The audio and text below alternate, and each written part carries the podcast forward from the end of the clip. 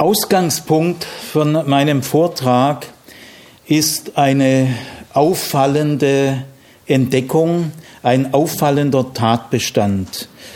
Nämlich, es gibt in keiner antiken Sprache ein Wort für Homosexualität.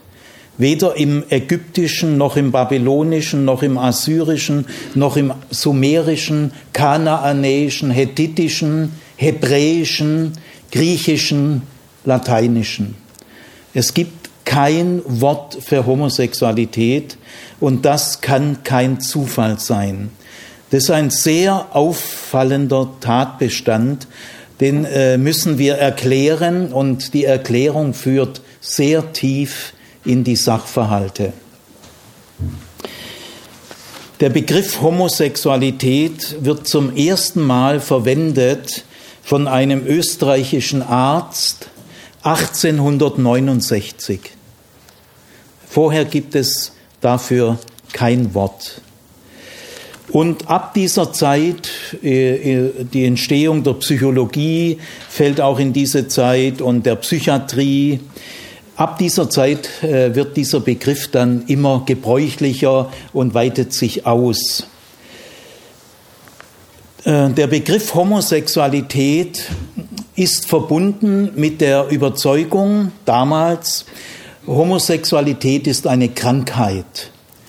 Man war sich uneins, ob diese Krankheit heilbar ist oder unheilbar, aber man hat sie als Krankheit diagnostiziert und erkannt an bestimmten Symptomen. Äh, diese Entwicklung war ein Fortschritt, denn bis dorthin war Homosexualität ein Verbrechen. Schon ein Fortschritt, wenn es eine Krankheit ist. Gell?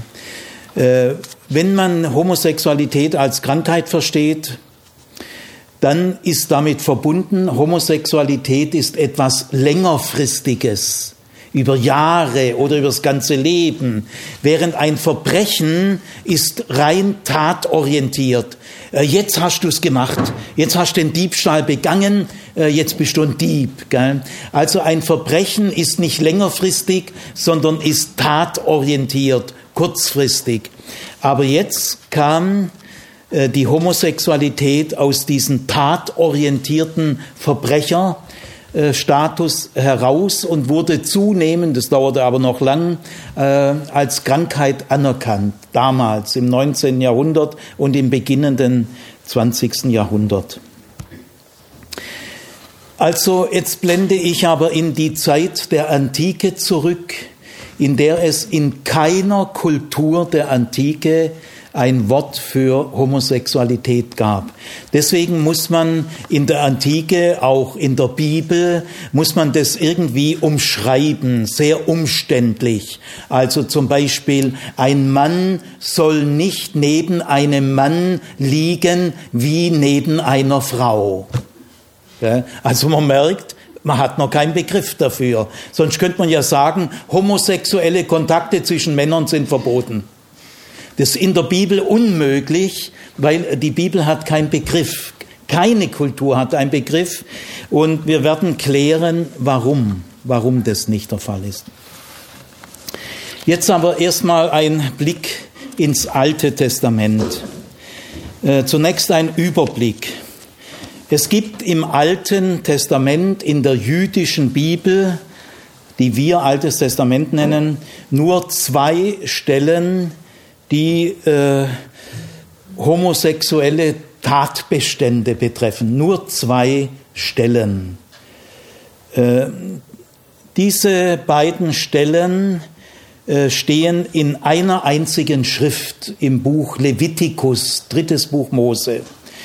Ich will mal diesen Tatbestand, dass es nur zwei Stellen sind, mal vergleichen mit ein paar anderen biblischen Tatbeständen.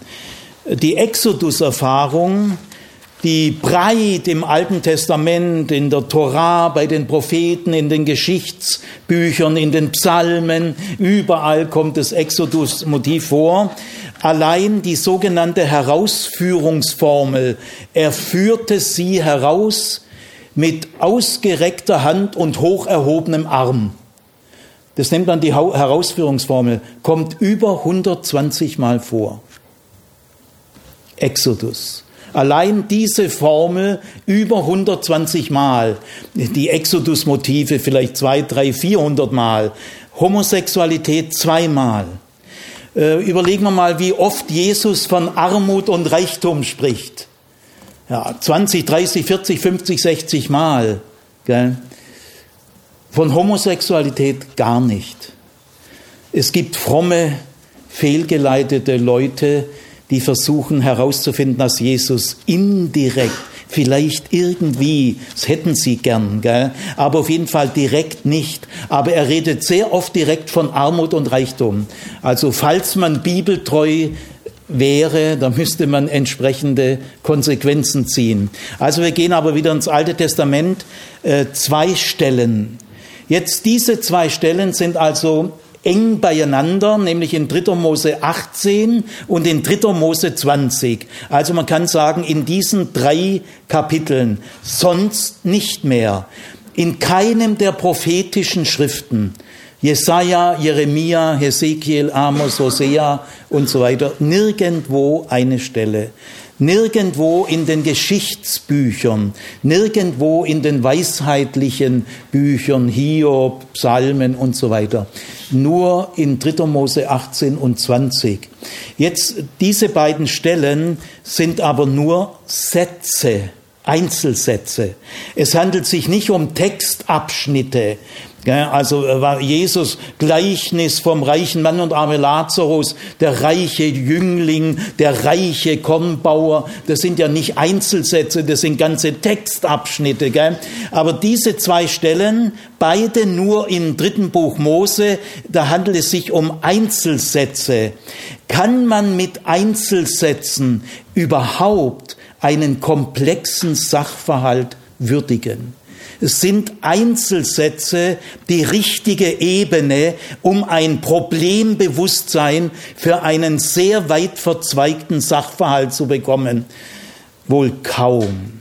Also es sind nur zwei Stellen in einer einzigen Schrift, und die zwei Stellen, da handelt es sich nur um Einzelsätze. Dann möchte ich auch sagen, äh, das dritte Buch Mose. Wann habt ihr in eurem Hauskreis das letzte Mal drittes Buch Mose behandelt? Haltet ihr das so äh, für die, äh, das zentrale Buch für christliche Identität? Äh, also es gibt viele Leute, die leben auch so, auch in den ganz entschieden christlichen Kreisen, dass sie einem im dritten Buch Mose nicht so viel zu tun haben, kennen sich da auch nicht aus. Äh, das kann man auch verstehen, weil das ist ein sehr jüdisches Buch. Äh, für Juden, vor allem für priesterliche Juden, ist es die wichtigste Schrift der Bibel, weil da kommen die ganzen Opfervorschriften, Sühnopfer, Brandopfer, Schlachtopfer, die Kleidung von Priester und Hohepriester, die ganzen Reinheitsgesetze äh, über den Tempel, über Yom Kippur, äh, das ist der Inhalt vom dritten Buch Mose. Also ich appelliere an die Fairness und Sachbezogenheit aufgeschlossener Christen, dass sie diesen biblischen Tatbestand angemessen würdigen.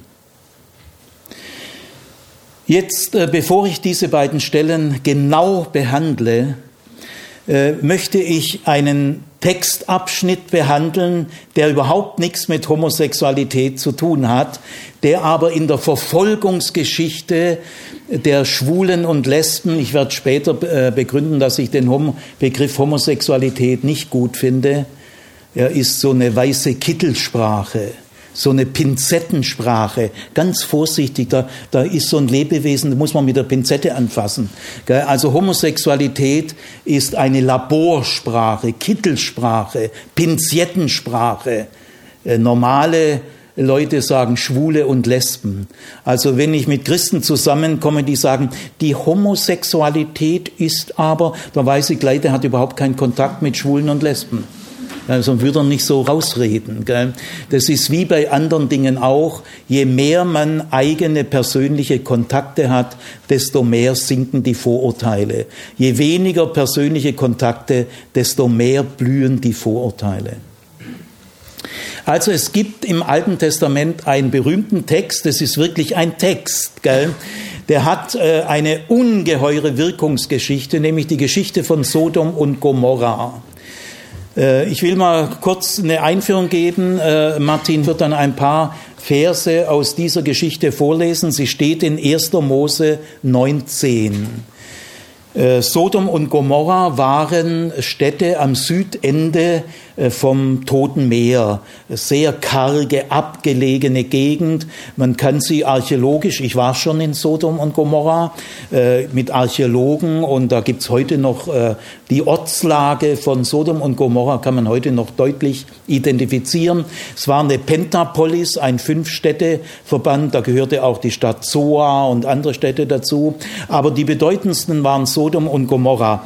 Also sehr abgelegen, sehr karg, raue Burschen, äh, fremdenfeindlich, da kommt auch selten jemand vorbei. Gell? Äh, da gedeiht die Fremdenfeindlichkeit. Gell? Leute, die abgeschlossen äh, in ihrer Burg da unten leben, gell, mal ein paar Wildstiere, paar Wildesel, sonst sehr viel Salz und so, gell. Da ist schon eine bestimmte Stadtbevölkerung, gell. Und jetzt heißt es eben von Sodom und Gomorra, Gott hat sie selber ausradiert. Also beim Untergang von Ninive oder Babylon oder Jerusalem, das sind äh, wenigstens geschichtliche Armeen, die Babylonier, die Assyrer als Gerichtswerkzeug. Nein, nein, bei Sodom und Gomorra hat Gott selber Hand angelegt, direkt vom Himmel runter Pech und Schwefel. Er hat sie ausradiert. Gell, das ist schon was Besonderes. Gell. Da haben dann viele nachher gesagt, na ja, da radieren wir sie dann auch aus. Gell. Gott hat uns vorgemacht, Gell, der hat da direkt vom Himmel Pech und Schwefel und wir müssen ja den Willen Gottes tun. Also wir tun dann sein Werk auch. Wir radieren die auch aus. Gell. Also, Martin, bist du, lies mal ein paar kernige Stellen aus dieser Geschichte vor. 1. Mose 19, Abvers 1. Am Abend kamen die beiden Engel nach Sodom. Lot saß gerade beim Stadttor. Als er sie sah, ging er ihnen entgegen, verneigte sich tief und sagte, ich bin euer Diener, kommt doch mit in mein Haus und seid meine Gäste, ruht euch aus und bleibt über Nacht. Morgen könnt ihr dann eure Reise fortsetzen. Nein, danke, wir möchten lieber im Freien übernachten, antworteten die beiden. Aber Lot drängte sie mitzukommen, bis sie schließlich einwilligten. Zu Hause brachte er ihnen ein gutes Essen und frisches Brot. Danach wollten sie sich schlafen legen, doch in der Zwischenzeit waren alle Männer Sodoms, junge und alte, herbeigelaufen und hatten Lots Haus umstellt. Sie brüllten. Lot, wo sind die Männer, die heute Abend zu dir gekommen sind? Gib sie raus. Wir wollen mit ihnen verkehren. Lot zwängte sich durch die Tür nach draußen und schloss sofort hinter sich zu. Fremde, ich bitte euch, begeht doch nicht so ein schweres Verbrechen, rief er. Ich habe zwei unverheiratete Töchter, die gebe ich euch heraus. Mit ihnen könnt ihr machen, was ihr wollt. Nur lasst die Männer in Ruhe, sie stehen unter meinem Schutz, denn sie sind meine Gäste. Hau ab, schrien sie. Du bist nur ein Ausländer und du willst uns Vorschriften machen? Pass bloß auf, mit dir werden wir noch schlimmer verfahren als mit den beiden anderen. Sie überwältigten Lot und wollten gerade die Tür aufbrechen. Da streckten die beiden Männer die Hand aus, zogen Lot ins Haus und verschlossen die Tür. Sie schlugen die Männer von Sodom mit Blindheit, sodass sie die Tür nicht mehr finden konnten. Zu Lot sagten sie, hast du irgendwelche Verwandte hier in der Stadt? Seine Schwiegersöhne, Söhne, Töchter oder sonst jemand von deiner Familie? Bring sie alle fort von hier. Der Herr hat uns nämlich geschickt, die Stadt zu vernichten. Er hat von den abscheulichen Verhalten der Einwohner Sodoms gehört. Deshalb werden wir diese Stadt zerstören. Man äh, hält es kaum für möglich, aber es ist leider so, äh, die liebe abendländische Christenheit hat jahrhundertelang diese Geschichte auf Homosexualität bezogen.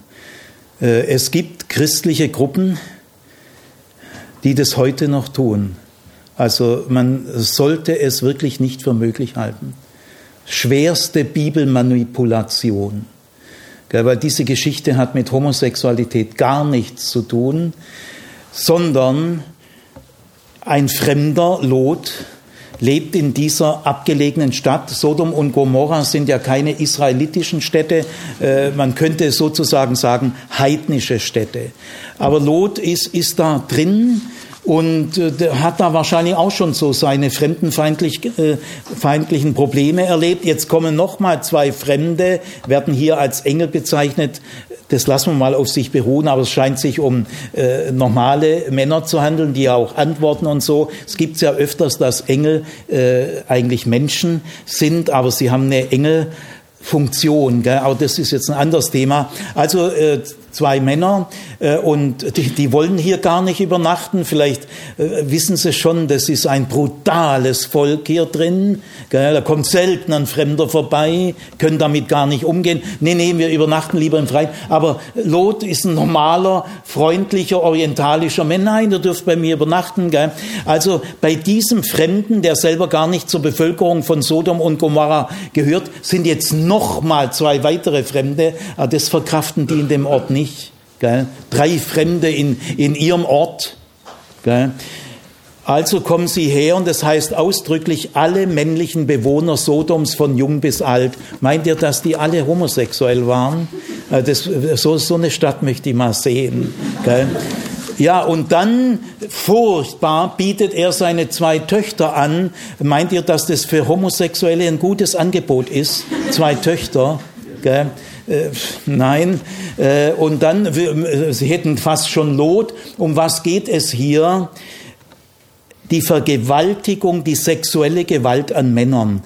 Denn wenn du Männer zu Weibern machst und sie hinten mal ordentlich durchmöbelst, sind die völlig in ihrer Identität kaputt. Wir machen sie zu Weibern und wir vergewaltigen sie. Kommt in Gefängnissen heute noch vor.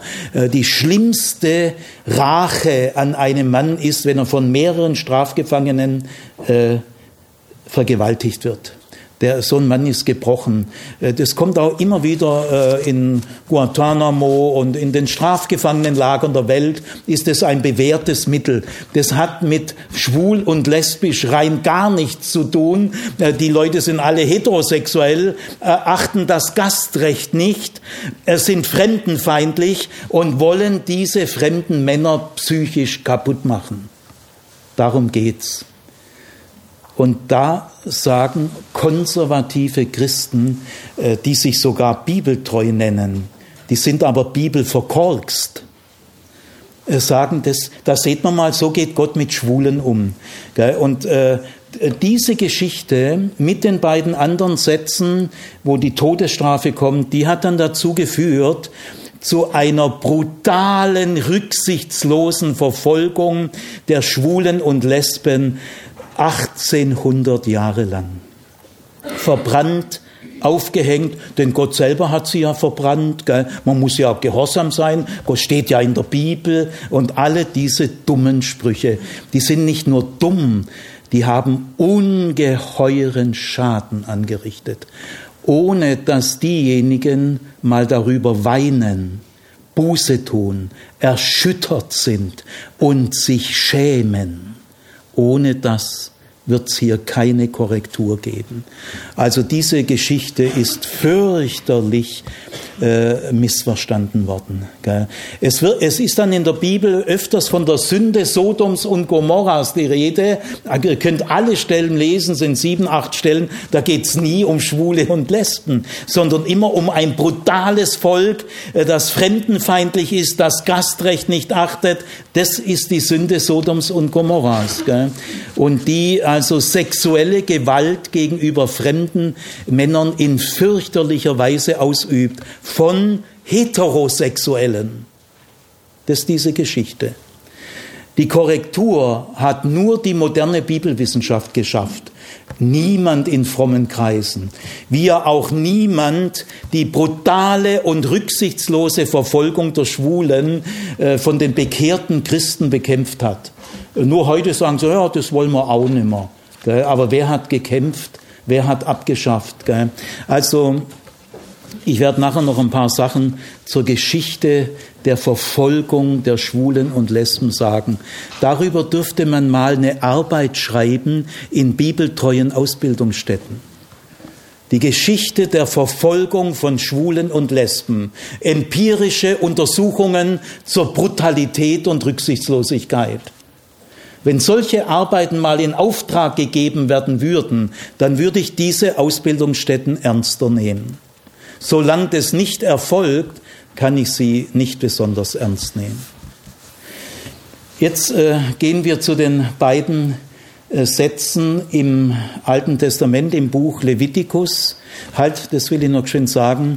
Äh, Im Mittelalter, späten Mittelalter und jahrhundertelang hat man dann aus dieser Geschichte von Sodom und Gomorra einen ersten Begriff entwickelt, nämlich Sodomie.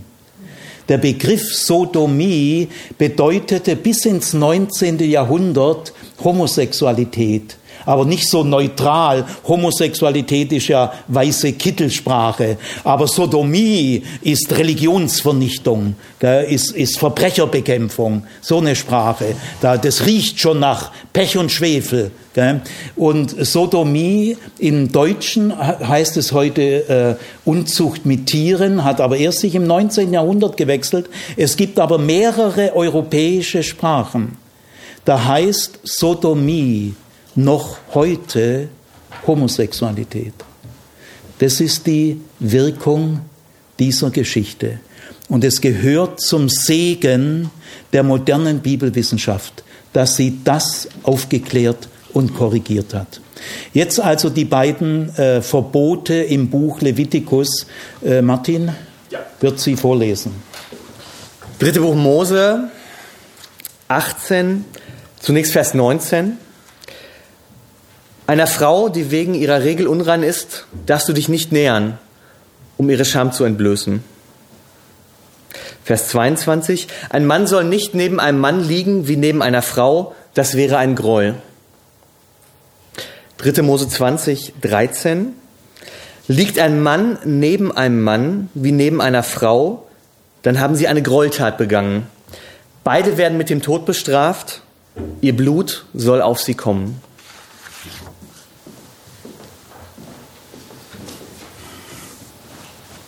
Also diese beiden äh, Verbote haben dann auch ihre entsprechende Wirkung gehabt. Zunächst mal, ein Mann soll nicht neben einem Mann liegen wie neben einer Frau. Da merkt man schon, äh, dass es keinen Begriff dafür gibt. Es ist sehr umständlich formuliert und auch bei der zweiten Stelle, wo dann die Todesstrafe ausgesprochen wird, wird wieder wiederholt, nicht neben einem Mann liegen wie neben einer Frau. Ihr merkt daran schon, weil, weil diese Formulierung wie neben einer Frau ist sehr wichtig. Diese Formulierung, die kommt zweimal vor in zwei Sätzen. Also das ist ein wichtiger Punkt. Da geht es um die Geschlechterrollen, Mann und Frau. Gell? Zunächst fällt auf, dass es hier gar keine lesbischen Probleme gibt. Heute in der konservativen Christenheit ist ja das, äh, die männliche Homosexualität ethisch genauso abgewertet und verwerflich wie die weibliche, aber äh, in der Bibel hier nicht. Gell? Offensichtlich hat die Bibel hier einen anderen Problemhorizont wie die heutige konservative Christenheit. Es gibt im ganzen Alten Testament niemals sowas wie lesbische Sexualität. Das gibt es im Orient nicht.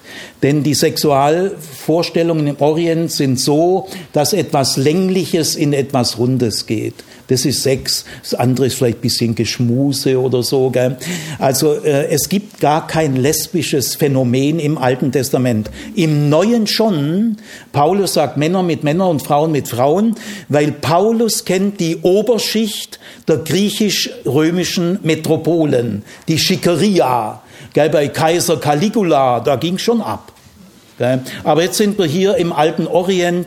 Im alten Orient gibt es keine lesbischen Probleme. Man kennt das gar nicht. Bibel. Gut, also die, der, die Formulierung heißt, wenn ein Mann neben einem Mann liegt, wie bei einer Frau, das ist ein Gräuel. Bei diesem ersten Satz, 3. Mose 18, geht es eigentlich nur um einen, nämlich den Aktiven. Nur der ist angesprochen. Der Passive ist hier gar nicht im Blickfeld. Gell? Wenn ein Mann neben einem Mann liegt wie bei einer Frau. Aber es das heißt nicht, wenn zwei Männer miteinander äh, Umgang haben, sondern wenn ein Mann neben einem anderen liegt. In der zweiten Stelle hat es derjenige gemerkt, hoppla, da ist ja bei der ersten Stelle eigentlich nur der Aktive äh, im Blickfeld, äh, der Passive gar nicht. Und der holt danach, beide haben ein Übel begangen. Das ist also eine äh, Ver, Ver, Präzisierung oder Weiterentwicklung, wie man sagen will, äh, bei, der, bei dem Todesstrafe werden beide ausdrücklich genannt. Äh, in der ersten Stelle äh, ist zunächst mal nur einer im Visier. Jetzt, ähm, da geht es natürlich um Analverkehr. Wenn ein Mann neben einem Mann liegt wie bei einer Frau, also das äh, steht jetzt so direkt nicht da, aber ich überlasse es dem Urteil von euch allen. Es spricht alles dafür und nichts dagegen, dass es hier um Analverkehr geht. Ist es eigentlich die einzige homosexuelle erotische Praxis, die es gibt? Ich kenne zum Beispiel ein verheiratetes äh, äh, schwulen Paar. In, man kann ja in anderen Ländern offiziell heiraten, in der BRD nicht. Und dieses schwulen Paar sagt mir, wir mögen Analverkehr eigentlich nicht so. Wir stehen da gar nicht drauf. Ist aber ein verheiratetes schwules Paar. Was machen Sie dann mit dem Satz? Ja. Man kann mit einem Satz niemals einem komplexen, ganzheitlichen System oder äh, Phänomen gerecht werden. Gell? Also es gibt ja viele äh, homoerotischen Möglichkeiten. Da ist das nun wirklich nicht die einzige. Aber der Satz ist da völlig drauf fixiert. Jetzt äh, versuchen wir mal zu klären, wie kann das sein, dass darauf die Todesstrafe steht? Gell? Äh, was ist, äh, warum ist es dermaßen schlimm? Ja, das hat zwei Gründe und äh, ihr lieben Christen, die muss man kennen. Das ist nicht einfach eine Bildungsfrage, denn auch sehr enge Christen können sehr gebildet sein, aber sie haben eben ihre Ausblendungen, ihre Einseitigkeiten, auch ihre Engstirnigkeiten. Also es geht nicht einfach um Bildung. Ich will niemand absprechen, dass er sehr begabt und gebildet ist. Es geht einfach um Unkenntnis über bestimmte Dinge, über die man sich durchaus informieren könnte, wenn man Interesse dran hätte. Kann man sich heute im Internet in drei Tagen, kann man, kann man sich da kundig machen. Gell? Muss man keine zehn Jahre warten. Das geht in wenigen Tagen, aber nur dann, wenn man Interesse hat. Also äh, das Schlimme ist zunächst mal die Geschlechterverirrung. Denn die Geschlechterrollen in der Antike waren eine Geschlechterhierarchie. Denn es äh, ist überall Patriarchat. Es gibt der Hausherr, und der Hausherr gibt den Ton an. Die Frauen äh, waren auf der Stufe von Kindern und Sklaven. Äh, sie hatten keine eigenen Rechte. Das Geschäftsrecht, das Scheidungsrecht, das Bestrafungsrecht und so weiter, das Verpfändungsrecht war alles nur in der Hand des Mannes. Also die Macht im Patriarchat war beim Hausherrn. Der hieß auch Eheherr. Und wenn man, wenn der Mann sich scheiden lässt, dann heißt es, er entlässt seine Frau, also wie einen äh, inkompetenten Angestellten. Das ist eine Entlassung. Gell? Also äh, das ist das orientalische Patriarchat. Und jetzt ein Mann, der sich im Analverkehr behandeln lässt, wird zum Weib. Der verrät die ganze Männerherrschaft. Und das, da ist was los. Der wechselt die Fronten, da geht zum, da geht zum Geschlechterfeind. Na, Feind nicht, gell, aber ich wollte nur sagen, du kannst doch nicht als Mann freiwillig äh, die Weiberrolle einnehmen. Da, da ist aber bei den Machos was los. Das ist ein Hintergrund. Das ist doch eine absolute Verirrung. Der, der Hintergrund ist die Geschlechterhierarchie. Ein Mann darf sich niemals in eine Weiberrolle begehen dann verrät er die gesamte Männerherrschaft. Das, ist einer der Hintergründe. Der andere Hintergrund ist, der Samen des Mannes ist ungeheuer kostbar. Und zwar, man wusste in der Antike nicht, wie viel Samen ein Mann hat, wie viel Sperma. Heute wissen wir, das reicht für 300 Kinder, reicht auch für 800. Da ist immer noch, die wird, wird immer wieder neu produziert, im Unterschied ja zu den weiblichen Eizellen, die sind von Anfang an da, aber diese Samenzellen werden immer wieder produziert. Das wusste in der Antike niemand. Und die Kinderzahl in der Antike liegt im Durchschnitt zwischen 8 bis 16 Kinder. Da sind aber einige auch gestorben, sagen wir mal 20 Geburten, vier Totgeburten, 16 haben überlebt. Meine Großmutter war das 16. Kind einer Pflückerfamilie bei einem Junker in Schlesien. Äh, hat sie gearbeitet als Pflückerin, war 16. Kind. Also so war das noch gar nicht noch lange her. Die bürgerliche Zwei-Kinder-Familie, äh, die hat mit der Bibel nichts zu tun. In der Bibel gibt's gar keine Familie. Das muss man mal den konservativen Christen sagen. Das Wort Familie entsteht erst im 17. Jahrhundert in Frankreich. In der Antike sagt man das Haus, du und dein Haus. Ja, das sind 20 bis 50 Personen, nichts mit bürgerlicher Kleinfamilie. Das hat mit der Bibel gar nichts zu tun.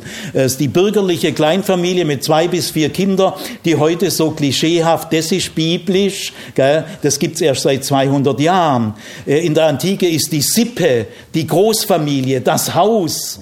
Gell, das ist ja ungeheurer historischer Wandel. Gell. Also auf jeden Fall äh, ein Mann muss ein Patriarch werden und ein Patriarch hat zehn Kinder, sonst ist er kein Patriarch.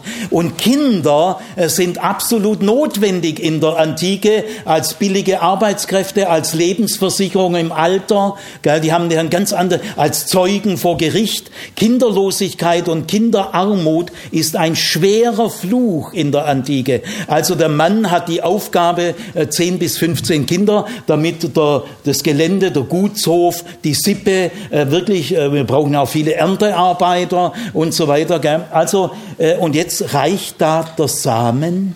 Von einer weiblichen Eizelle wusste man ja gar nichts. Das ganze Leben ist konzentriert im Samen.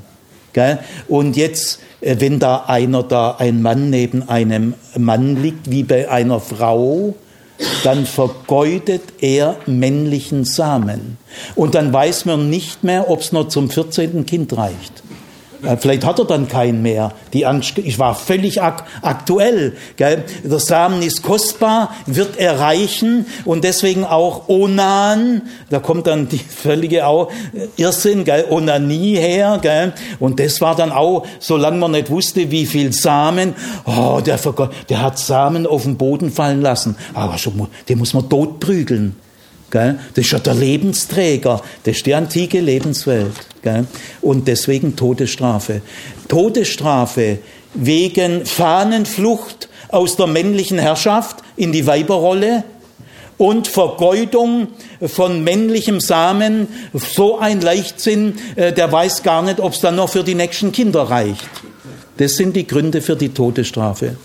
Und solange die konservative Christenheit diese Informationen nicht aufnimmt und verarbeitet, wird es alles sehr tragisch bleiben. Jetzt äh, will ich noch ein anderes äh, Beispiel sagen. Äh, wir kommen nochmal zu diesen beiden Sätzen zurück. Gell? Es heißt, wenn ein Mann neben einem Mann liegt wie bei einer Frau, gell? Das täte ja heute kein Mensch mehr so formulieren. Gell? Wir leben in einer anderen Welt, gell? in einer anderen Erfahrungswelt. Ähm, dann begeht er ein Gräuel. Und was meint ihr, was dieses Wort heranwachsenden Schwulen und Lesben, die in evangelikalen Gemeinden aufgewachsen sind, was das für Gewissenskämpfe hervorgerufen hat? Höllische. Schein Gräuel. Ich habe in einer Fernsehsendung äh, selber gesehen, wie eine bekannte Multiplikatorin im konservativen christlichen Bereich in die Fernsehkamera sagt, das ist ein Gräuel, das widert Gott an, das ekelt Gott. So steht's in der Bibel. Das ist ein Gräuel, das ist ekelhaft, das widert Gott an. Tja, Nein, das hat damit gar nichts zu tun. Das ist nicht bibeltreu, das ist bibelverkorkst. Weil Gräuel ist ein kultischer Fachausdruck in, in Reinheitsfragen, zumindest hier. Es gibt auch das Wort Gräuel im Buch der Sprüche, da ist nochmal ein bisschen anders, muss man genau alles prüfen, aber das Wort Gräuel im Buch Levitikus, da könnt ihr ganz sicher sein, ist ein kultischer Ausdruck. Ein Gräuel ist auch, wenn ihr Schweinefleisch esst, ist genauso ein Gräuel. Steht, steht auch da. Ein Gräuel vor dem Herrn ist, wenn ihr Schalentiere esst, also Krebse, äh, Schnecken, Hummer und äh, Krabben. Gibt es ja viele, die auch sehr viele äh, entschiedene Christen, die essen das sehr gern. Gell. Das, das ist hier auch ein Gräuel. Ein Gräuel ist Schweinefleisch essen, Krabbentiere essen und wenn ein Mann neben einem Mann liegt, wie neben einer Frau. Gell. Gut, äh, also übrigens bei der Todesstrafe will ich mal noch bleiben wieso sind eigentlich diese bibeltreuen Christen nicht mehr für die Todesstrafe? Steht doch hier in Gottes Wort. Und zwar sagt mir mal jemand, ja, die Speisegebote, Reinheitsgebote, die gelten ja dann im Neuen Testament nimmer. Ja, ja, aber das ist doch gar kein Speisegebot und Reinheitsgebot. Das ist doch eine Sexualfrage. Hat da Gott seine Meinung geändert? In Amerika gibt es Gruppen, die fordern die Todesstrafe. Man hat sie auch 1800 Jahre lang erfolgreich gemacht. Zwar in sehr brutaler Form, aber da kommt es dann auch nicht so drauf an.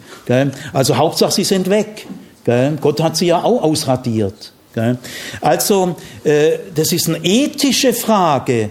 Äh, es gibt ja noch Länder, wo heute die Todesstrafe ist oder langjährige Gefängnisstrafen. Wieso seid ihr eigentlich nicht für die Todesstrafe? In so einem ethisch grundsätzlichen Frage seid ihr auch schon aufgeweicht, auch schon ein bisschen liberal. Eigentlich bibeltreu ist Todesstrafe. Gut, jetzt wollen wir mal klären, das Wichtigste, warum sind diese beiden Sätze nur tatorientiert? Also es kommt hier nur auf den Akt an. Wenn ein Mann eines Nachts oder am Nachmittag um 17.30 Uhr neben einem anderen Mann liegt wie bei einer Frau, die Sache dauert vielleicht 15 Minuten, dann Todesstrafe. Also es ist rein aktorientiert, gell? Äh, tatorientiert, ist ja ein Verbrechen gell? In, in diesem Denken hier. Warum sind diese Sätze eigentlich nur aktorientiert, an der Tat selber? Alles drumherum äh, spielt keine Rolle. Gell? Ich habe in einem konservativen Büchlein aus der bayerischen Pfarrerschaft nämlich die Pfarrerschaft, die gegen jede, jegliche äh, Auflockerung äh, bloß keine schwulen Pfarrer wollen wir nicht und so weiter. Also in so einer konservativen Schrift hat dieser Theologe, wir nehmen an, es war selber ein Pfarrer, vielleicht promoviert, weiß ich nicht, er hat sich schon ausgekannt, er hat Hebräisch zitiert und so, der sagt, der schreibt in diesem Buch, diese beiden Sätze sind rein aktorientiert. Ob die dann sonst noch fürsorglich eine jahrelange Beziehung und so weiter, das interessiert diesen Text gar nicht. Gell? Dieses moderne liberale Gerede der Partner, eingetragene Partnerschaft und so weiter, also das spielt doch hier gar keine Rolle. Es kommt nur auf den homosexuellen Akt an. Und dieser Akt wird hier gebrandmarkt mit Todesstrafe.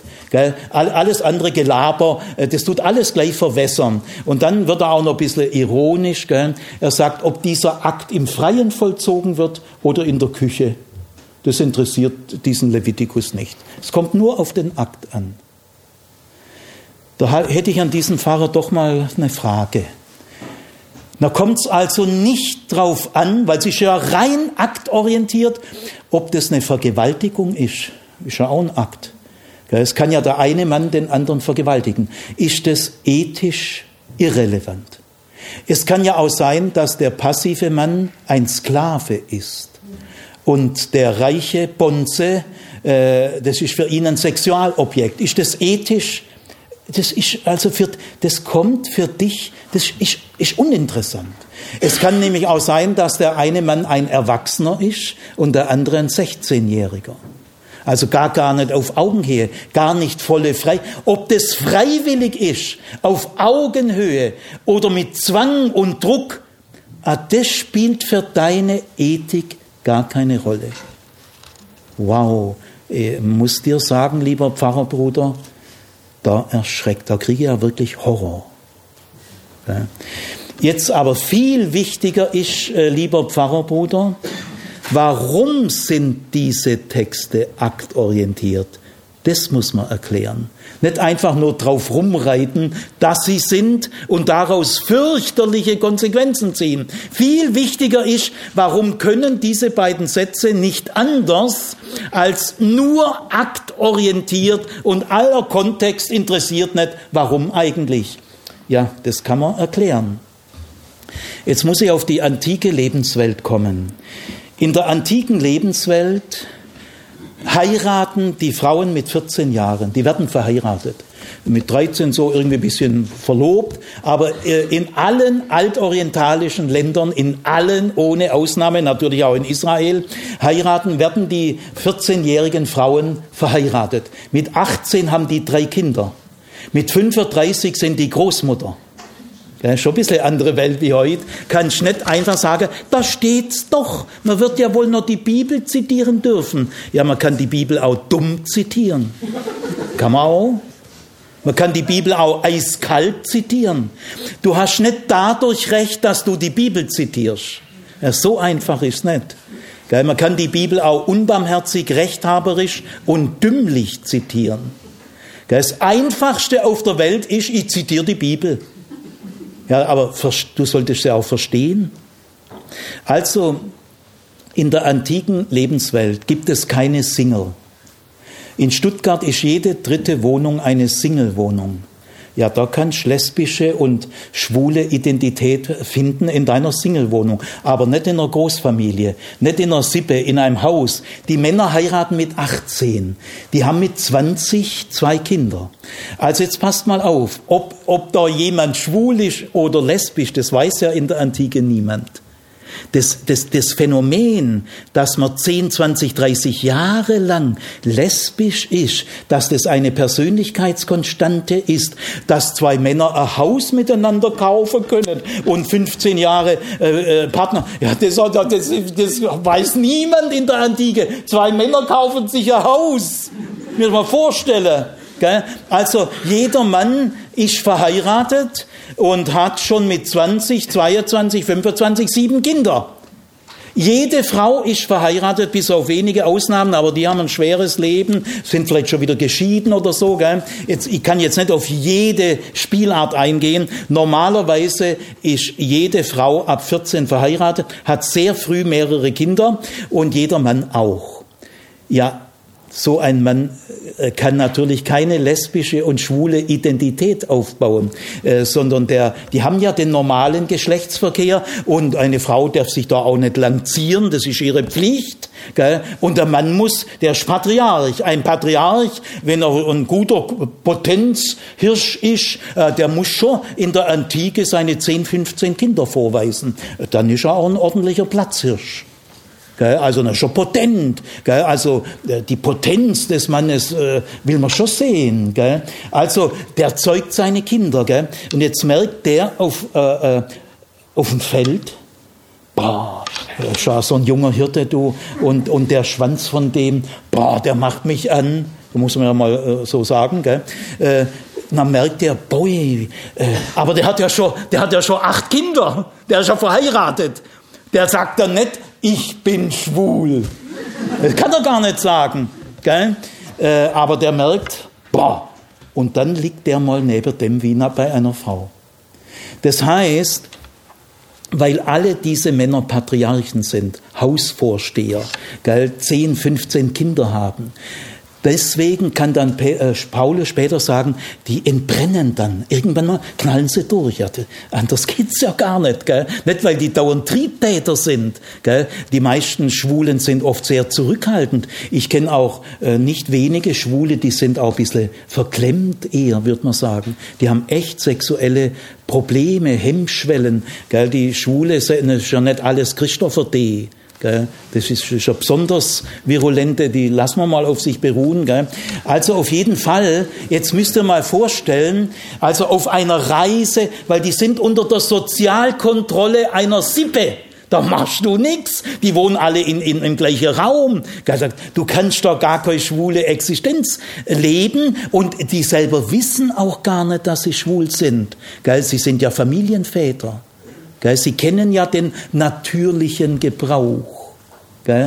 Also die, der Knall, die, das ist, deswegen ist es tatorientiert, gell? weil in der antiken Lebenswelt eine jahrelange lesbische und äh, schwule Partnerschaft in Liebe und Fürsorge auf Augenhöhe, in gegenseitiger Verantwortung absolut unbekannt undenkbar, selbst für die Leute selber. Auch die selber haben dann das Problem, oh, jetzt habe ich aber, glaub, was Widernatürliches getan. Sind ja Familienväter mit acht Kindern. Solange diese Dinge, die zum ABC der Kenntnis der antiken Lebenswelt, das ABC, wenn man das ausblendet, kann man nur fürchterlich daneben liegen. Ähm, ich habe den Vortrag mal irgendwo gehalten und äh, da kommt ein junger Mann äh, nachher, begegnet mir, gell, der in einer fundamentalistischen Gruppe lebt. Er outet sich selber als schwul, äh, lebt aber in dieser fundamentalistischen Gruppe. Und er sagt zu mir, also Herr Zimmer, äh, das Ganze, was Sie da über die Gesellschaft sagen, wissen Sie, das interessiert mich gar nicht. Wissen Sie, warum das, das, das interessiert mich nicht. Also diese ganzen Argumente, dass du in der antiken Lebenswelt gehst, das, das blendet der in einer Sekunde ab. Die, der wischt das vom Tisch in drei Sekunden. Es prallt ab wie Regentropfen beim Regenmantel. Und dann sagt er, wissen Sie, weil im am Anfang in, vom Levitikus und auch vom Levitikus 18 steht, Gott sprach zu Mose. Und deswegen interessieren mich die ganzen gesellschaftlichen Dinge nicht. Das müsst ihr euch, das müsst ihr mal auf der Zunge, es gibt nämlich Tausende, die so denken, Millionen. Also, weil Gott zu Mose sprach, ist es jetzt gar nicht mehr wichtig, dass zwischen antiker Lebenswelt und heutiger so grundsätzlich, weil Gott zu Mose sprach. Gott sprach zu Mose aber auch, dass auch Todesstrafe dann der Fall ist, wenn jemand mit einer menstruierenden Frau schläft. Steht nämlich gleich daneben. Martin, wenn du vielleicht diesen Satz äh, kurz liest, das, das sprach auch Gott zu Mose.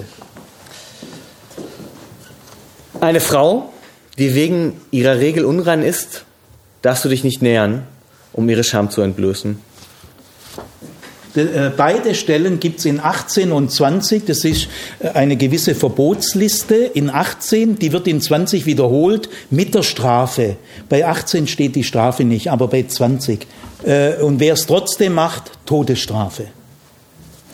Das spricht, das spricht aber auch Gott, spricht auch Gott zu Mose. Ähm, äh, ich will mal auch sagen, was Gott auch zu Mose spricht. Bei einer blutflüssigen Frau, die eine Dauerregel hat, das sind sehr, das sind Frauen, die es sehr schwer haben. Auf einer Tagung kam mal eine Frau an mir so vorbei und habe ich einen Vortrag gehalten über die blutende Frau, die Jesus geheilt hat. Geht die Frau an mir vorbei und sagt, Herr Zimmer, ich hab's Gleiche und weg war sie. Äh, so selten ist es gar nicht. 3. Mose 20, Vers 18. Wenn ein Mann mit einer Frau während der Zeit ihrer monatlichen Blutung schläft, so machen beide sich damit unrein. Sie müssen aus dem Volk ausgestoßen werden und sterben.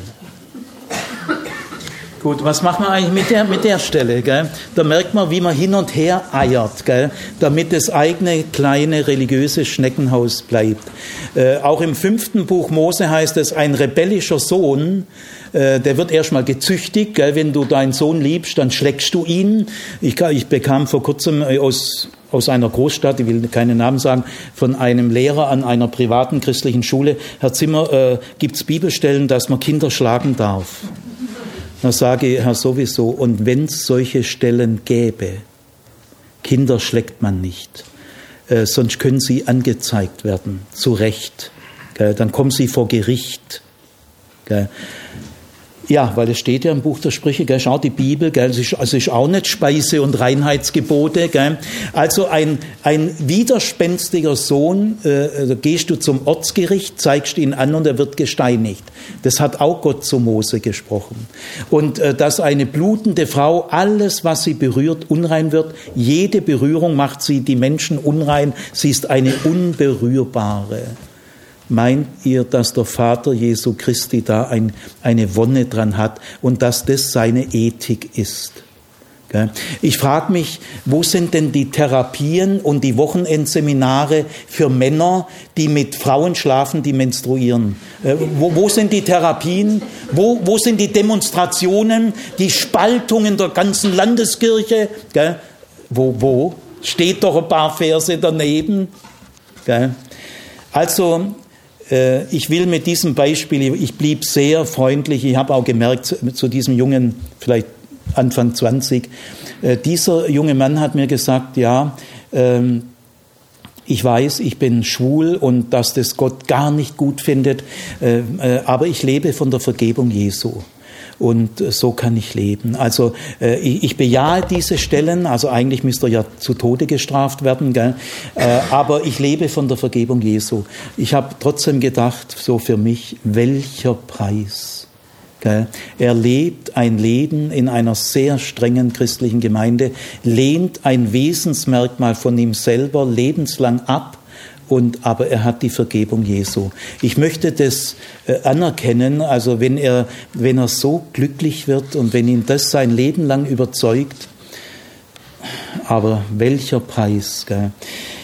Gut, also deswegen so aktorientiert, gell, weil es, es geht nirgendwo in der Bibel und nirgendwo in der Antike um jahrelange fürsorgliche, verantwortliche, aus der Liebe geborene Partnerschaften, wo beide Seiten freiwillig Ja sagen und auch öffentlich heute, früher konnte man es ja nicht, zueinander stehen. Deswegen sind diese Stellen alle nur aktorientiert, meine lieben Schwestern und Brüder. Deshalb. Jetzt kommen wir zum Neuen Testament. Äh, Römer 1, 26 bis 27, Paulus im Römerbrief, gleich im ersten Kapitel, grundlegend, äh, Basis seiner ganzen sonstigen Argumentationen und deswegen eine sehr wichtige Stelle, äh, Römer 1, 26 bis 27.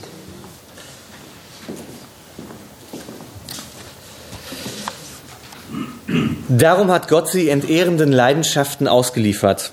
Ihre Frauen vertauschten den natürlichen Geschlechtsverkehr mit dem widernatürlichen. Und ihre Männer machten es genauso. Sie gaben den natürlichen Verkehr mit den Frauen auf und wurden von wildem Verlangen zueinander gepackt. Männer trieben es schamlos mit Männern. So empfingen sie den gebührenden Lohn für ihre Verirrung an sich selbst. Im Neuen Testament gibt es drei Stellen, also im Alten zwei, weil die eine ja fürchterlich missverstanden wurde. Gell? Also es gibt nur zwei Einzelsätze, nur im Buch Levitikus. Im Neuen Testament bei Jesus gar kein Wort, in den Evangelien kein Wort, äh, bei Paulus, aber es gibt in den paulinischen äh, Texten drei Stellen.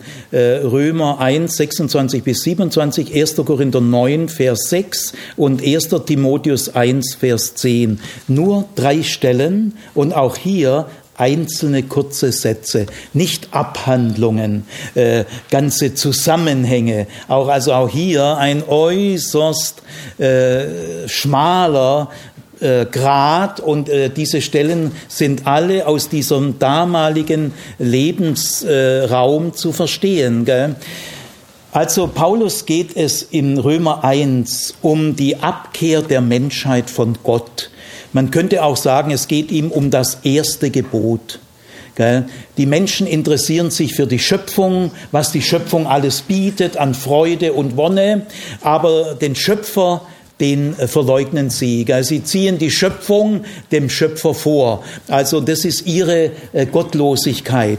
Und jetzt äh, beginnt Paulus mit einem ersten grundlegenden Beispiel. Und dann sagen natürlich viele Bibelausleger, haben sie auch jahrhundertelang gesagt, bis eine wissenschaftlich genauere, viel die Bibel viel ernster nehmende, wirklich genaue Untersuchung dieser Sätze die Sache klärt.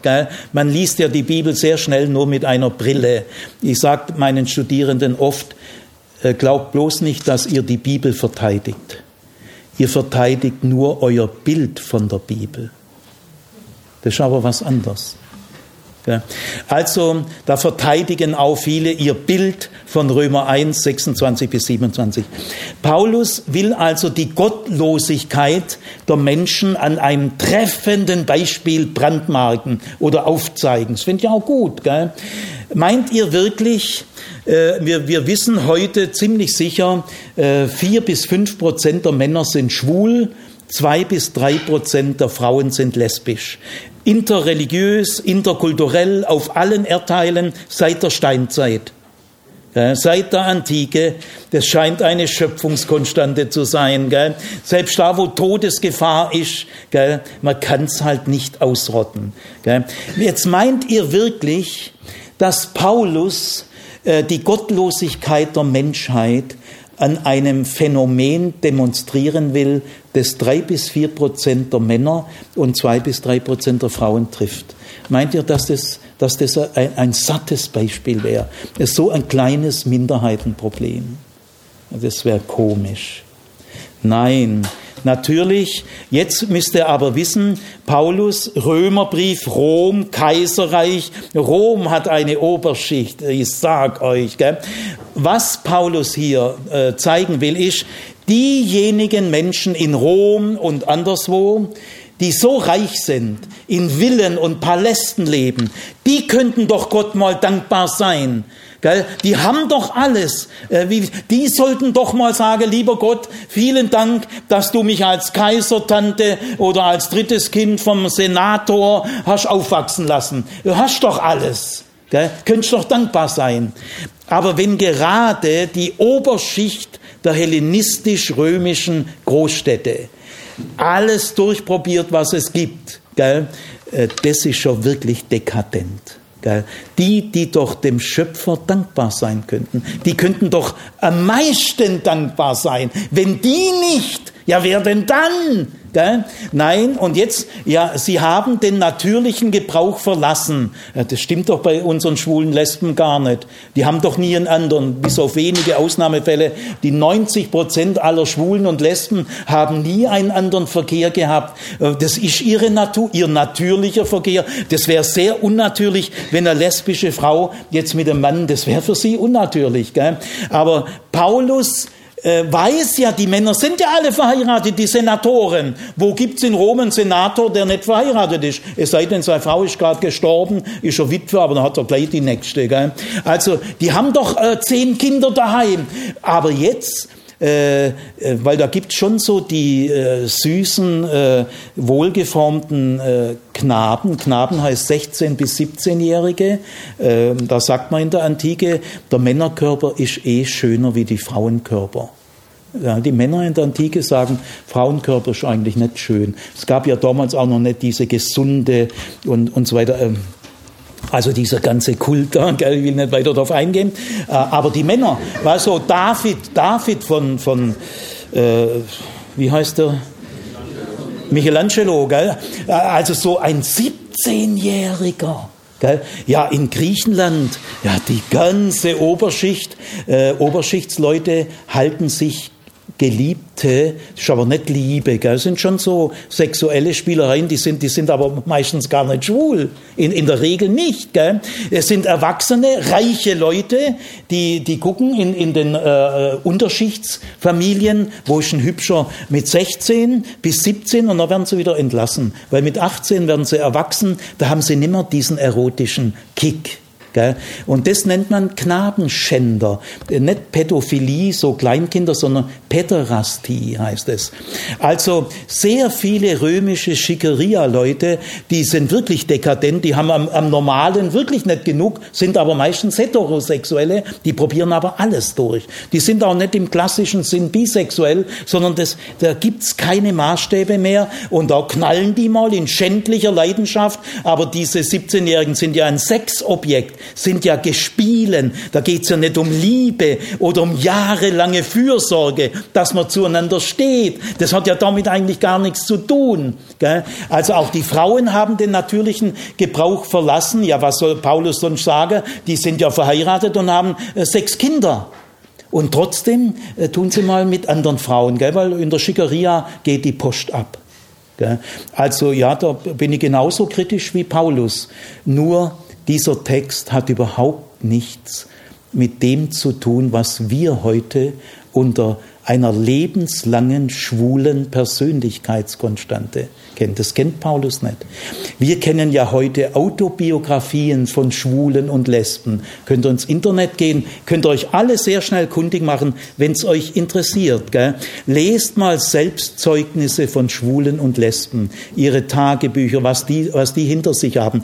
Paulus hat nie eine Autobiografie eines Schwulen und eines Lesben gelesen. Aber wir können es heute lesen. Wir haben diese Quellen. Und es ist unentschuldbar, gell? wenn man im Namen der Bibel Unrecht tut. Dann missbraucht man die Bibel. Man instrumentalisiert die Bibel für die konservative Herrschaft über die Bibel. Es gibt konservative Christen, die meinen, sie hätten einen Monopolanspruch auf die Bibel.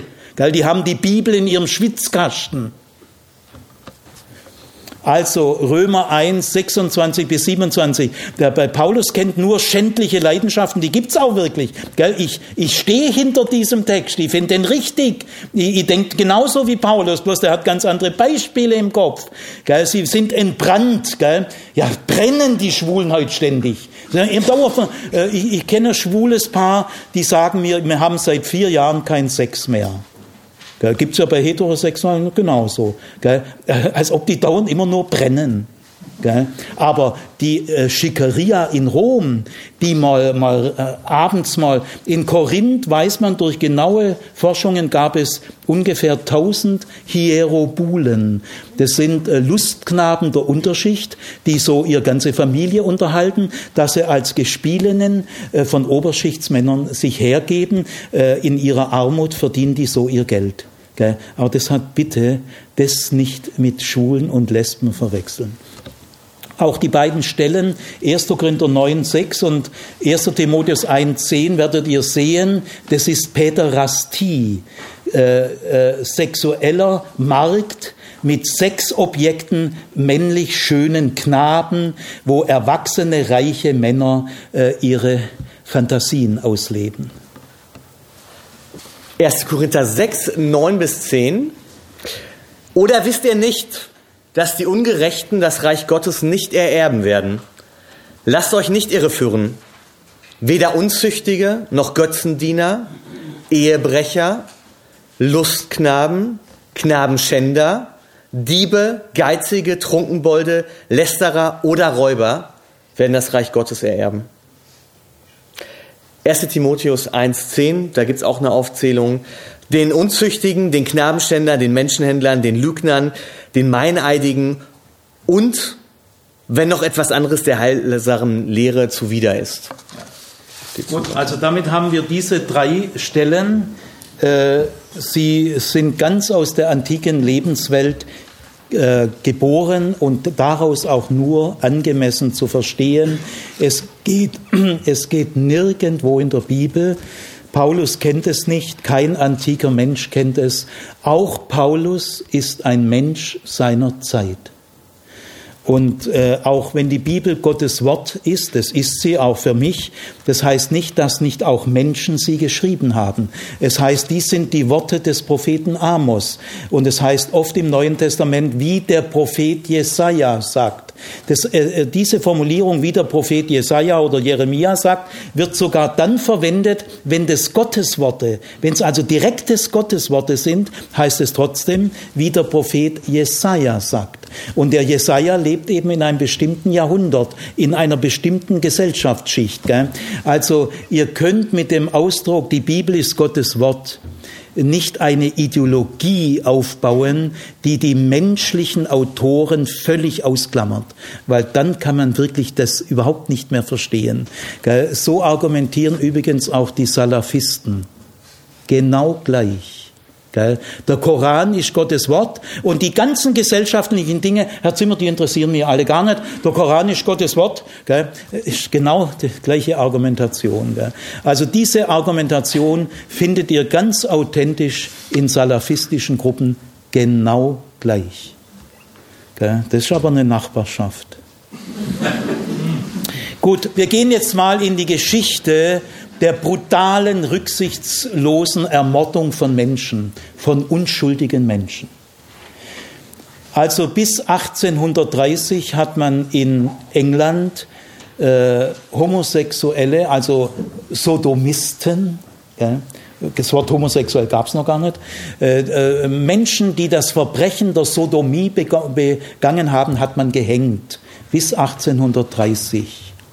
Äh, dann äh, wurde es umgewandelt in langjährige Gefängnisstrafen und Straflager in Steinbrüchen. Oscar Wilde, dieser hochtalentierte irische Schriftsteller, der äh, schwul war, wurde zum mehrjährigen Straflager verurteilt, hat jahrelang schwere Steine schleppen müssen, ist schwer krank herausgekommen dann nach Abbüßung seiner langjährigen Strafe und ist bald danach gestorben. Also zwischen 1850 und 1950 wurden in England 45.000 Schwule, äh, bei Lesben weiß ich gar nicht, Schwule zu langjährigen Gefängnisstrafen und Straflager verurteilt. Äh, in dem Film, der jetzt gerade läuft, Imitation Games, Geht mal bitte rein. Ein, äh, ist eine historische Dokumentation, beruht auf historischen Tatsachen. Äh, hat ein hochtalentierter Mathematikprofessor in England im Zweiten Weltkrieg in monatelanger genialer Arbeit den Geheimcode der Nazis entschlüsselt. Und er hat damit England, man vermutet, dass er 10 bis 14 Millionen Tote erspart hat und den Weltkrieg um zwei Jahre verkürzt hat durch diese mathematische Genie, Vorläufer des Computer. Also dieser Mann hat praktisch den ersten, also einen primitiven Computer entwickelt und damit haben sie das, äh, äh, aber dieser Mann war schwul. Und äh, es wurde alles geheim gehalten. Äh, Königin Elisabeth hat diesen Mann erst vor zwei Jahren rehabilitiert und seine Leistung gewürdigt, weil diese ganze Sache blieb 50 Jahre lang geheim. Und als man merkte, dass der schwul war, wurde er zwangskastriert und einer Hormon unter, äh, im Militär ist man da nicht zimperlich. Gell? Er bekam eine starke Hormonbehandlung, er hat dann äh, nur noch so und hat ein Jahr später sein Leben selber ein Ende gesetzt. Wisst ihr, wie hoch die Selbstmordrate von Schwulen und Lesben durch die Jahrhunderte war? Ist es wirklich schlimm, wenn diese Selbstmordrate abnimmt? Kommt da die Schöpfungsordnung Gottes durcheinander? Wenn die Selbstmordrate der Schwulen und Schwulen und Lesben abnimmt? Wer hat was dafür getan? Von den Christen, dass sie abnehmen. Wo waren sie 1800 Jahre lang? Also äh, die Geschichte in Deutschland war so, äh, bis, acht, bis 1969 gab es den Paragraph 175, mehrjährige Gefängnisstrafen. Man hat dann 69 das abgemildert, 74 nochmal, bisschen abgemildert, aber offiziell juristisch verabschiedet, hat man den Paragraph 175 in der Bundesrepublik 1994. Jetzt stellt euch mal ethisch, moralisch vor, die Jahrhunderte, wo man durch Petzen, ah, ich kann mal diesen Scheißkerl da drüber, ah, den kann ich, den kann ich denunzieren. Was meint ihr? Welche Kultur des Verratens, des Erpressens? Du, wenn du mir so kommst, dann, dann sage ich dem Rektor, dass du schwul bist. Was meint ihr, wie viel Erpressung? Was meint ihr, wie das der christlichen Moral gut getan hat? Welche Ethik geblüht ist in den Jahrhunderten der Denunziation, des Verratens, des Verpetzens? Wir haben diese Menschen äh, in die Angst getrieben, in eine Doppel, in ein Doppelleben, in ständiger Angst, dass was rauskommt. Ist, ist auch heute noch, äh, noch lang nicht überwunden. Also äh, diese Geschichte, Wann wird die konservative Christenheit weinen und sich schämen? Wann? Aber ich darf euch, lieben Schwestern und Brüder, sagen, ohne dass ihr weint und dass ihr euch schämt, wird es nicht gehen. Was wissen wir heute? Wissenschaftlich, wir wissen nicht, äh, wie die äh, Homosexualität, ich, ich lasse jetzt dieses Wort, ich sage lieber Schwule und Lesben, möchte mich auch öffentlich mit diesem Vortrag, öffentlich und unbestechlich zu meinen schwulen und lesbischen Brüdern und Schwestern bekennen. Wir dürfen dieses Unrecht keinen Tag länger im Namen der Bibel und im Namen des Vaters Jesu Christi. Wie ist Jesus umgegangen mit Randgruppen, mit Minderheiten? In welcher Nachbarschaft steht ihr? Nicht nur Zeugen Jehovas und Mormonen, auch Putin und sehr konservative Staaten auf dieser Welt. Da seid ihr aber wirklich in einer guten Nachbarschaft. Warum können wir heute erst so reden drüber? Ja, weil bis, bis in die 70er, 80er Jahre Gefängnisstrafe war. Wer outet sich da? Also wir wissen nicht, wie Homosexualität entsteht. Es ist offen. Äh, so einfach kann man das gar nicht erklären. Ich habe mal einen konservativen Theologen gehört, der das tatsächlich auch in die Kamera reingesprochen hat. Homosex heute, also ein Jahr alt.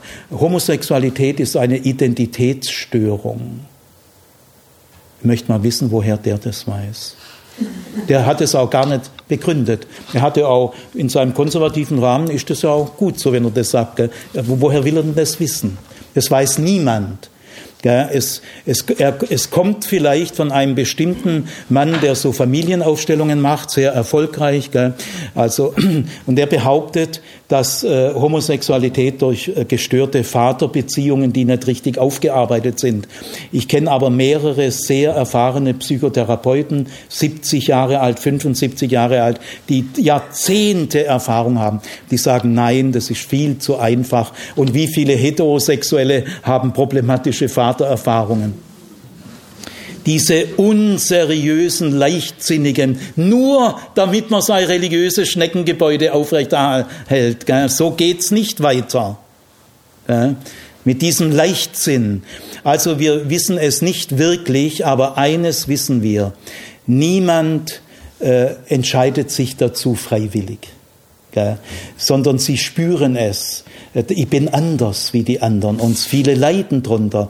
Äh, wir wissen heute, für die, die sich dafür interessieren, äh, dieses Coming Out, äh, wenn sich ein 18, 19, 20-Jähriger bei den eigenen Eltern outet, hat er in der Regel jahrelange Ängste Schamgefühle, Selbstzweifel. Er hat tiefe Ängste, dass die Eltern ihn äh, nicht verstehen werden, aburteilen, ausstoßen, äh, die Vertrauensbeziehung kaputt geht. Und sehr viele Schwule fragen sich in diesem langen Prozess, kann ich das meinen Eltern sagen? Darf ich es ihnen zumuten? Werden sie das verkraften? Machen sie sich dann Vorwürfe und Selbstvorwürfe? Ja, Könnt ihr mal empathisch das mal mitfühlen? Macht ihr euch überhaupt diese Gedanken? Seid doch froh, dass ihr die Probleme nicht habt vom Coming Out. Gell? Die heranwachsenden Schwulen und Lesben haben zu den allgemein üblichen Unsicherheiten des Jugendalters und äh, der Auseinandersetzungen des Jugendalters das außerdem noch drauf. Äh, wir brauchen in der Christenheit eine Erziehung zur Empathie, dass wir das Leid mitfühlen. Adolf Hitler hat 300.000 Schwule und Lesben vergast. 300.000. Jetzt, äh, jetzt machen wir mal eine Empathieübung. Äh, ein Schwuler verpetzt natürlich vom Nachbar. Nachts Polizei, Gewehrkolben, er wird aus dem Bett rausgerissen, weiß gar nicht, was los ist. 300.000 Fälle dieser Art. Bedrückt euch das eigentlich in eurem bekehrten christlichen Gewissen? Macht euch das was aus? Wir brauchen eine Erziehung zur Empathie, nicht eine christliche Erziehung zur Empathieverhinderung. Die brauchen wir wirklich nicht. Also, ich will mal ein paar Beispiele sagen. Ein junger Mann, ich war selber auch noch ein junger Mann, äh, gerade so ein bisschen christlich geworden, gell, frisch bekehrt. Äh, mit 19 hat Gott in mein Leben überraschend eingegriffen und mich gewonnen. Und so ein Jahr später sagt ein Gleichaltriger, äh, Sigi Ibn Schul, meine, das war damals noch was. Da war noch Gefängnis drauf. Gell? Dann sage ich, macht mir nichts. Das war, das war der erste Kontakt mit einem schwulen Menschen. Aber ich habe irgendwie innerlich gefühlt, lieber Gott, ich muss jetzt ganz barmherzig und solidarisch sein. Habe ich gesagt, kein Problem, erzähl mal, wie, wie hast du das gemerkt und so. Ich bin bis heute mit ihm befreundet. Äh, dieser junge Mann äh, kommt aus der Pfingstbewegung. Ich war ja ein paar Jahre lang in der Pfingstbewegung. Gell? Ich weiß, wovon ich rede. Und ähm, der, der heiratet dann.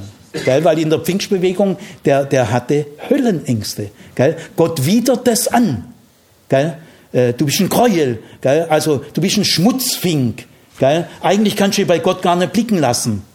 Gell? Also, jetzt hat er geheiratet und, äh, und hatte drei Kinder. Er ist so alt wie ich. Und ich habe in 20, 30 Jahren gar keinen Kontakt mehr gehabt. Und seine Frau ist eine ganz feine, ich darf mal so in aller Hochachtung sagen, eine schlichte pfingstliche Schwester. Immer in die Pfingstgemeinde gegangen. Also jetzt sind die beiden ungefähr 60 Jahre alt. Die Kinder sind außer Haus. Und sie gehen spazieren, gehen ein paar Mal spazieren und die Frau merkt, mein Mann guckt den Männern nach. Beobachtet ihn dann und dann eines Tages sagt sie, du, du guckst den Männern nach. Und dann offenbart er seiner Ehefrau nach 40 Jahren Ehe alles. Könnt ihr euch vorstellen, eine gläubige, bekehrte, schlichte, pfingstliche Frau. Da bricht auch schon die Welt zusammen. Gell? Und dann kommen sie zu mir und erzählen mir das. Dann sage ich zu dieser Frau, ich will kein, auch keinen Vornamen nennen. Also ich sage mal Ulrike, gell, die heißt aber nicht Ulrike. Dann sage ich, Ulrike, du bist eine großartige Jüngerin Jesu weil sie hat dem Mann, er hat gesagt, ich, ich verstehe das, gell. Mensch, wie hast, wirst du da gelitten? Die sagt nicht, nein, so, wie, wie wirst du gelitten haben, gell. Und jetzt bist du schon Anfang 60 und so, gell. Also, äh, sie haben sich ganz tief ausgesprochen. Gell, wisst ihr, das geht nicht weg. Gell. Äh, nach heutigen seriösen Erfahrungen sind nur zehn Prozent äh, der Schwulen und Lesben so uneindeutig, dass es gewisse Therapiemöglichkeiten gibt. Das ist auch nur bei 10 Prozent und bitte nur, wenn Sie selber es wünschen, die, diese Fälle gibt es und nicht unter religiösem Druck. Der Heiland will so. Äh, sondern ganz von ihnen selber her. Und ich weiß von den erfahrenen Psychotherapeuten, mit denen ich auch mich extra wegen diesem Vortrag unterhalten habe, also ein sehr erfahrener christlicher äh, Psychotherapeut, 71 Jahre alt, und äh, 30 Jahre Erfahrung, der sagt, äh, Siegfried, also es kommen immer wieder Schwule und Lesben zu mir, weil die haben so Angst, sich den Eltern zu outen. Äh, und da sage ich, äh, soll ich mal das vorbereiten? Soll ich mal ihre Eltern zu mir einladen oder soll ich dabei sein? Gell? Weil das ist so ein tiefer Kampf. Gell? Es der Gesellschaft gegenüber zu sagen, ist meistens leichter, aber den eigenen Eltern und Geschwistern, das, das, wer es nicht kennt, es soll bitte seine Klappe halten und Gott dankbar sein, dass er dieses Zusatzproblem nicht hat, aber nicht diese Menschen diskriminieren, die ja sowieso schon diese Probleme haben. Gell? Also er sagt, er fragt dann, welche sexuellen Fantasien haben Sie in der Pubertät gehabt? Also er hat zu mir gesagt, das ist eines der tiefsten äh, Möglichkeiten, wenn die sagen, ich habe von Anfang an, wenn es ein, ein, Mann ist, ich habe in meiner sexuellen Fantasie in der Pubertät immer Männer mir vorgestellt. Dann ist es äh, eine primäre äh, Homosexualität, die ist nicht therapierbar, die ist eine Persönlichkeitskonstante. Sie können das auch nicht ablegen, selbst wenn Sie es wollen. Gell? Äh, in den Nachteulen-Gottesdiensten kommt mal am Ende ein Mann zu mir und sagt, Herr Zimmer, kann ich mal mich mit Ihnen treffen? Dann sage ich, ja, klar. Wir haben uns getroffen.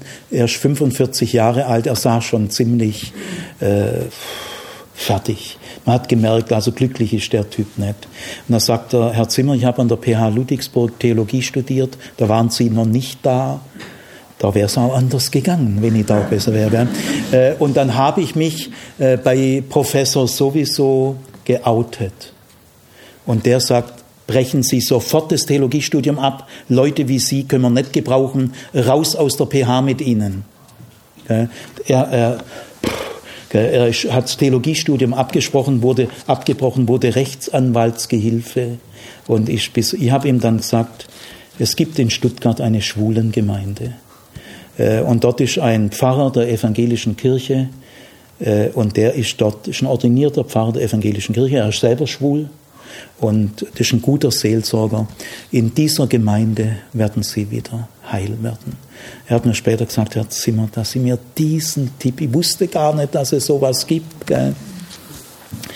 Ja, oder in, in, in Spring, großes Gemeindeferienfestival, wo ich seit mehreren Jahren bin, kommt ein 45, 50-jähriger Mann auf mich zu. Herr Zimmer, kann ich es mal äh, unter einer Sage, Sie dürfen ruhig Sigi sagen, auf Spring bin ich mit alle per Du. Gell? Also, oh ja, Sigi, das ist eine Hilfe, dann kann ich es leichter sagen. Gell? Ich habe das bewusst gesagt, weil ich gemerkt habe, da kommt jetzt was. Gell? Der, er war so zerknirscht. Äh, also Sigi, äh, mein Sohn hat mich vor vier Wochen geoutet, dass er schwul ist. Was habe ich falsch gemacht? Was habe ich? Gleich kommt diese Selbstvorwürfe. Die Eltern selber geraten, zumindest vorüber vorübergehend die meisten in eine Krise. Also die Mehrzahl der Eltern reagiert noch heute mit Liebesentzug, äh, Krise, Druck ausüben bis zum Abbruch der Beziehungen. Ist heute nicht mehr so oft, Gott sei Dank. Gell? Und da äh, sage ich, ja, äh, ja, also dann sage ich, ist doch nicht schlimm, Sie haben gar nichts falsch gemacht. Gell? Ich habe ihm gesagt, wissen, weißt, weißt, jetzt braucht dein Sohn deine Liebe. Also jetzt zeig mal, dass du ein christlichen Vater bist. Du bekennst dich jetzt zu deinem Sohn durch dick und dünn. Jetzt, jetzt kommt's drauf an. Gell? Und äh, aus welchen Gruppen kommst denn so? Ich sage keine Namen, sehr konservative christliche Gruppen. Ja, ich habe mich hier auch auf Spring bei ein paar Brüdern geoutet. Die sind alle erschrocken. Die haben alle gesagt, oh, da hast du jetzt ein Problem. Da musst du viel beten. Gell? Also, oh, Gott sei Dank ist bei mir nicht passiert. Gell? Äh, manche, manche Pastoren und Prediger, die denken ganz anders, wenn das erste Kind lesbisch oder schwul ist. Gell? Dann knirscht's im Gehirn. Aber ich darf, ich, ich darf euch auch sagen, es gibt schwule Töchter und Söhne von bekannten Predigern, die sind schwul und lesbisch, die heiraten lieber, als dass sie ihren Vater des outen. In diese Lügenwelt zwingt ihr die Menschen. Schande, Schande, unanständig. Das ist unmoralisch. Es gibt eine Autorin, die möchte ich euch empfehlen, die heißt Valeria Hink. Hink, H-I-N-C-K. Sie hat ein wunderschönes Buch geschrieben, das heißt äh, Streitfall Liebe. Diese Valeria Hink ist Ärztin, heute, ich glaube, über 60 Jahre alt. Äh, sie ist in evangelikalen Gruppen aufgewachsen. Sie schreibt es äh, mehrfach kurz vorm Selbstmord. Natürlich gebetet, tonnenweise gebetet, therapiert, Gell? Äh, alles, gell? Äh, selber fix und fertig. Sie wollt's loswerden. Gell? Und äh, dann, jetzt lebt sie mit einer Lebenspartnerin seit 10, 13 Jahren glücklich in einem Haus. Und äh, sie beschreibt es, ihr Lebensschicksal. Also ich musste mehrfach weinen. Und jetzt habe ich äh, von einem konservativen Theologieprofessor, der nicht aus Deutschland ist, aber er kann wohl Deutsch schreiben, also äh, ich sage keine Einzelheiten, sehr konservativer. Er, er, er ist offiziell Professor, Doktor für Bibelwissenschaft. Ich würde aber lieber sagen, er ist Professor für konservativen Röhrenblick. Dieser Professor ließ dieses Lebensschicksal dieser Valeria Hink, eine erfahrene, tiefgläubige Frau, mehrfach am Zusammenbruch. Und er schreibt, ich habe es selber gelesen, Valeria Hink schwand in ihren Lebensberichten zwischen Selbstmitleid und Selbstgerechtigkeit. Er nennt diese Verzweiflungsmonate kurz vor der Selbsttötung, nennt dieser Professor für konservativen Röhrenblick. Denn mit der Bibel hat es nichts zu tun. Wie abgestorben muss man eigentlich sein? Ich habe das Phänomen oft erlebt, äh, Leute, die in einem strengen religiösen System leben, lassen keine Erschütterung an sich rankommen. Äh, äh, eiskalt, panzerartig. Und in diesem Buch von der Valeria Hink schreibt der Klaus Douglas, den kennen vielleicht manche von euch, ein ganz berühmter lutherischer Pfarrer, weil er in Frankfurt Höchst die wahrscheinlich erfolgreichste evangelisch-lutherische Gemeinde mit Tausenden von Leuten hat, seit 20, 30 Jahren. Er hat dieses schöne Buch geschrieben, Der Glaube hat Gründe. Müsst ihr mal lesen, ich glaube, achte Auflage. Ich kenne äh, äh, Klaus Douglas nicht persönlich, aber habe einige Bücher gelesen und ich weiß, mit welchem Segen er in Frankfurt seit 20, 30 Jahren wirkt. Und dieser Klaus Douglas, schreibt ein Vorwort zu dem Buch von Valeria Hink. Ihr könnt auch im Internet Valeria Hink, kommt es gleich. Und er schreibt, äh, ich bin Pfarrer äh, vielleicht der größten evangelisch-lutherischen Gemeinde. Aber ich habe mich nie mit Schwulen und Lesben beschäftigt. Ich, ich habe alle, ich kannte diese Bibelstellen, sind alle negativ und damit war für mich das Problem gegessen, bis ich meine, da war ich schon 15 Jahre Pfarrer in der Gemeinde, meine ersten direkten Gespräche mit Schwulen und Lesben geführt habe und ihre Kämpfe, ihre Nöte, ihre Konflikte, auch mit Gott, Gell? Und da habe ich gemerkt, Klaus Douglas, so geht's nicht weiter. Ich habe mich in dieser Frage völlig gewandelt unter dem Eindruck der authentischen Lebensberichte dieser Schwestern und Brüder. Und heute sind in unserer Gemeinde selbstverständlich Schwule und Lesben, können sich alle outen, äh, passiert nichts und sie können überall mitarbeiten. Schreibt dieser Professor, also die Valeria Hink schwankt ja bei ihm zwischen Selbstmitleid und Selbstgerechtigkeit. Man, man, kann nur weinen, wenn man das liest. Was soll man da machen? Und dann sagt er, dass der gesegnete Klaus Douglas zu dieser Frau ein Vorwort schreibt, und jetzt wörtlich, ist mir ein Rätsel. Ja, auch mein Vortrag wird ihm ein Rätsel sein. Ich äh, will so schließen.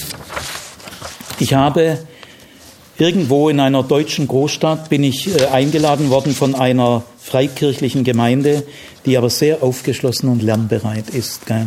Die haben gesagt, äh, Sigi, kannst mal zu uns kommen intern? Äh, unser ganzes Leitungsteam, so vielleicht 12, 14 Leute, äh, sag mal über Schwule und Lesben deine Meinung, denn wir ringen daran. Denn die Schwulen und Lesben im evangelikalen Bereich, die tingeln von Gemeinde zu Gemeinde und suchen, gibt's irgendwo Gemeinde, wo ich auch sagen kann, dass ich schwul und lesbisch bin, trotzdem im Chor mitsinge und sonst wie, gell? Und die haben wohl so eine Anfrage bekommen von einem lesbischen Paar, können wir uns ihrer Gemeinde anschließen und dann auch outen. Wir haben diese Heimlichtuerei satt. Gell? Und ähm, ja, und dann habe ich diesen Vortrag so ungefähr gehalten und alle 14 haben mir gesagt, Herr Zimmers haben wir so noch nie gehört. Und äh, viele haben gesagt, es überzeugt mich. Ja, ich habe das nicht gewusst. Gell? Andere sagen, ja, Herr Zimmer, äh, es, äh, es überzeugt mich ziemlich, aber ich brauche noch, ich, ich kann nicht von heute, ist ja klar. Gell? Und eine Frau fing an laut zu weinen. In dieser Runde, wir saßen im Sitzkreis, 14 Stühle, die schluchzte sicher, sich, äh, richtig. Und da war ich ein bisschen verunsichert, ob ich sie verletzt habe oder so. Und dann habe ich gesagt, warum weinen Sie? Und dann sagte sie, weil ich mich schäme, dass ich diesen Menschen das angetan habe. Ich schäme mich. Ja. Also herzliche Einladung. Schämt euch.